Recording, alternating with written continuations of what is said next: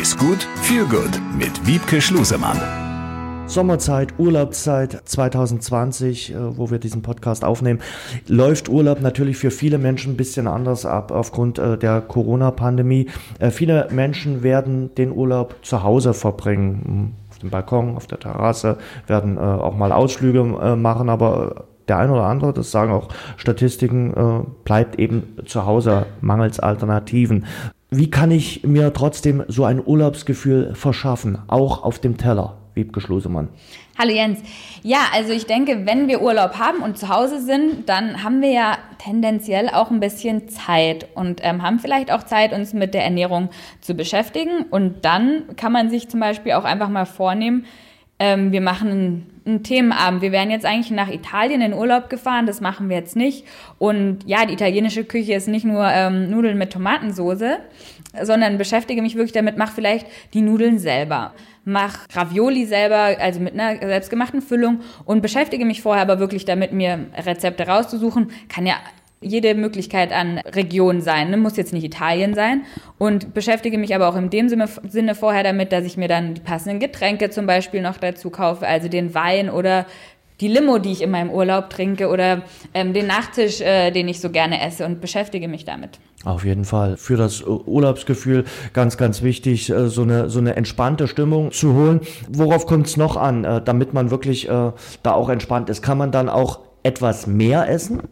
Ja, ich denke, dass das so schon dazugehört, auch so zu einem Urlaubstag, dass man, also ich kenne das aus meinem Urlaub so, dass ich dann meist auch viel unterwegs bin so im Urlaub, weil ich irgendwie die Landschaft erkunde oder es gibt ja die verschiedensten Urlaubsstrukturen oder Abläufe, ne? aber generell hat man ja dann eher so den Tag über Programm und ist dann abends in Ruhe. Und wenn man zu Hause ist, hat man vielleicht auch den Tag über Programm, dass man sagt, man geht in den Park, man geht an den Badesee, was halt alles jetzt dann wieder möglich ist.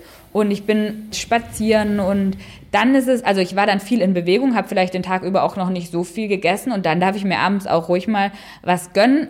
Da ist es dann, glaube ich, wichtig, gerade für das angesprochene Entspanntheitsgefühl, dass ich mir vorher überlegt habe, was möchte ich an dem Abend kochen und mir überlegt habe, was muss ich einkaufen, dass das quasi bereitsteht und ich, wenn ich nach Hause komme, dann in den Kochabend starten kann. Wo muss ich aufpassen, damit ich nicht über die Stränge schlage? Ich habe das schon auch schon ein, zwei Mal angesprochen, dieses Hunger- und Sättigungsgefühl. Das ist so eine Sache. Für die einen ist es komplett die Erfüllung zu essen, bis sie auf dem Boden liegen und sich nicht mehr bewegen können. ist die Frage, ne, ob das äh, das Ziel sein sollte oder ist es einfach schön, so wohl gesättigt zu sein, das Essen genossen zu haben, aber dann auch aufzuhören. Ne? Also einfach, wenn man sagt, ja, eigentlich ist mein Magen voll. Ich glaube, es reicht. Ne? Da ja. ist, das ist nicht nur an so einem Urlaubstag oder im Urlaub wichtig, sondern im Alltag. Und da sollte man einfach wieder so ein Gespür für entwickeln, weil ich fühle mich besser, wenn ich sage, ich bin jetzt gut gesättigt, kann mich jetzt noch von mir aus in den Garten oder vor den Fernseher, je nachdem, was man halt als Vorliebe hat, setzen. Ähm, vielleicht noch einen klassischen italienischen Snack essen oder einen Espresso trinken, ohne dass der mir gleich wieder hochkommt. Ähm, so da einfach dieses Bauchgefühl nicht verlieren. Was ist denn so, äh, so ein Sättigungsgefühl, wo du sagst, da müsste man dann äh, wirklich aufpassen?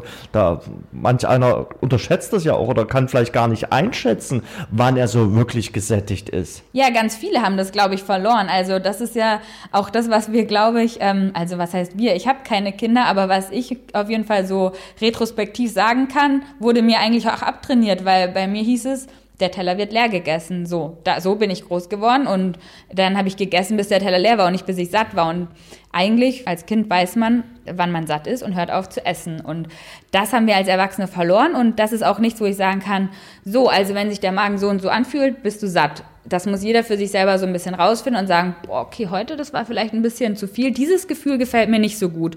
Beim nächsten Mal esse ich ein bisschen weniger, warte dann einfach mal ab, leg das Besteck weg und sag so, oh, jetzt geht's mir echt gut, ich brauche jetzt mich gar nicht eine Stunde auf die Couch legen, ich kann direkt weiterarbeiten. Im Urlaub ist ja ein anderes Thema auch noch der Alkoholgenuss. Äh, auch da gönnt man sich dann vielleicht mal ein Gläschen mehr. Alkohol und äh, Ernährungswissenschaftlerin äh, ist ja so ein Thema. Wie viel mehr darf ich mir denn gönnen?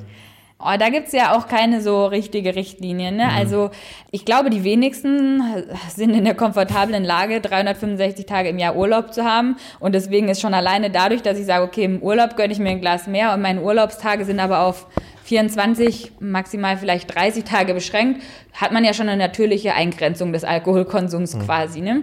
Deswegen kann man sich da im Urlaub, braucht man sich jetzt nicht sagen, oh, heute darf ich aber nur drei Gläser.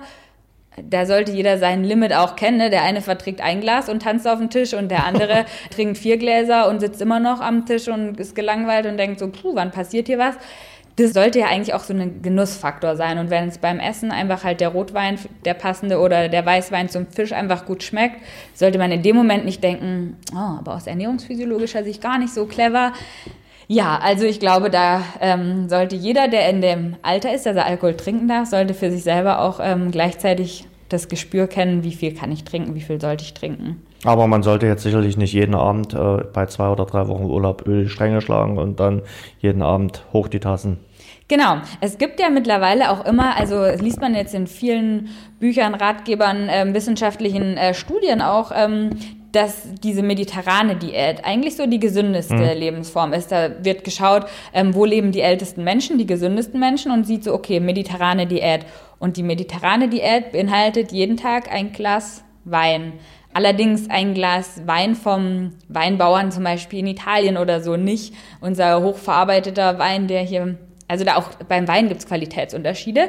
Das ist eine Theorie und dann kann man sagen, okay, jeden Tag ein Glas Wein. Wenn ich aber sage, im Urlaub möchte ich halt auch mal ein bisschen mehr trinken, trinke aber im Alltag keinen Wein, ist auch das absolut in Ordnung. Ne? Also da möchte ich keine strengen Vorgaben machen. Okay, also das gute Urlaubsgefühl ist äh, auf jeden Fall dann da und man sollte sich auch im Urlaub etwas gönnen. Ja, finde ich schon. Sehr gut. Wiebke, danke. Danke dir. Besser essen, besser genießen, besser leben. Ist gut mit Wiebke Schlusemann.